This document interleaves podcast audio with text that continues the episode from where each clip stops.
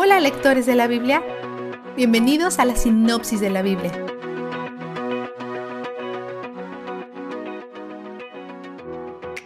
Hoy nos encontramos con todo el drama que rodea las asignaciones de tierras.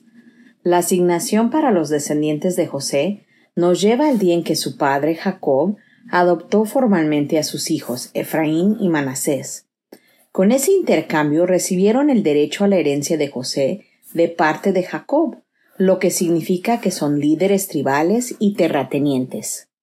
En algún momento, la tribu de Manasés se dividió por la mitad y se convirtió en dos medias tribus.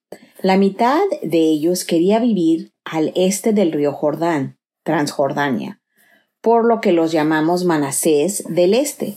La otra mitad heredó parte de la tierra prometida original al otro lado del Jordán, por lo que los llamaremos Manasés del Oeste. Pero surge un problema durante el proceso de división de la tierra, cuando Manasés del Oeste es puesto junto a Efraín, y ellos se quejan de esto. Quieren seguir su propio camino y obtener tierras que se adapten al tamaño de su tribu. Josué está de acuerdo con su solicitud de división y dice que son responsables de limpiar la tierra y expulsar a las personas que están en ella.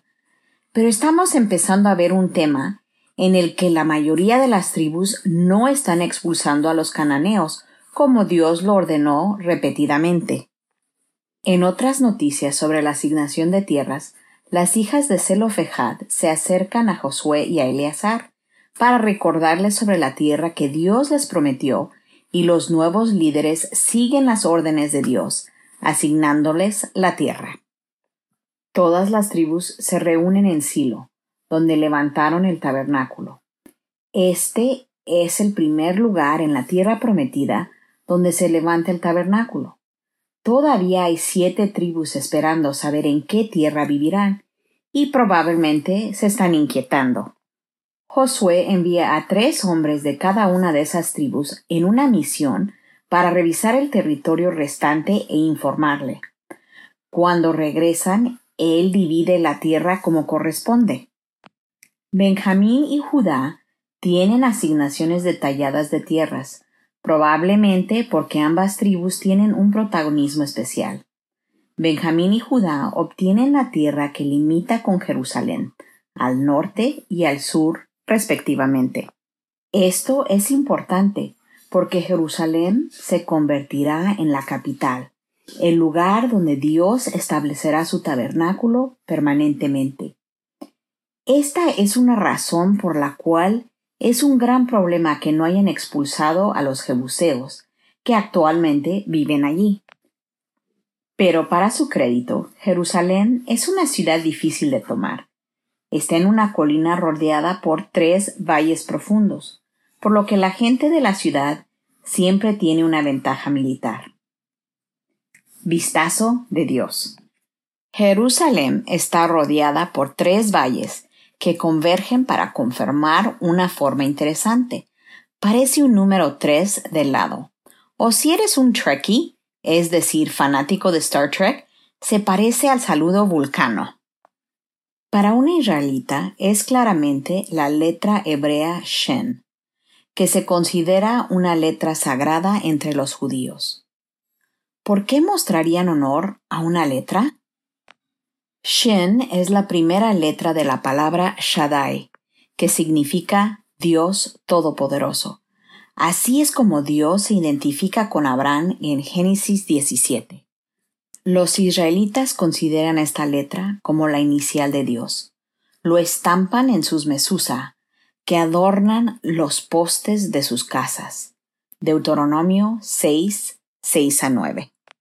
En Deuteronomio 12, Dios dijo tres veces que su lugar de adoración elegido, donde se ubicaría el tabernáculo, era un lugar donde pondría su nombre. En Segundo Crónicas 6:6 LBLA, Dios dice, Mas escogí Jerusalén para que mi nombre estuviera allí. ¿Podría estar hablando solo en sentido figurado y espiritual? Por supuesto. Pero dada la topografía de Jerusalén, hay razones para creer que él también está hablando literalmente. Si tienen una vista topográfica de la ciudad de Jerusalén, parece que Dios le imprimió su inicial y la grabó con la letra Shen. Le pones tus iniciales a las cosas que posees, las cosas con las que deseas identificarte. Mucho antes de que existieran las fotos aéreas, Dios eligió una ciudad marcada con la letra que su pueblo consideraría su inicial. Él baja para morar con ellos ahí, la gente marcada por su nombre en la ciudad marcada por su nombre. Y aquí estamos hoy, miles de años después, marcados con el mismo nombre, las personas que Él ha elegido adoptar en su familia, a pesar de nuestros pecados y defectos. Él está donde está el Shen, y Él es donde el júbilo está.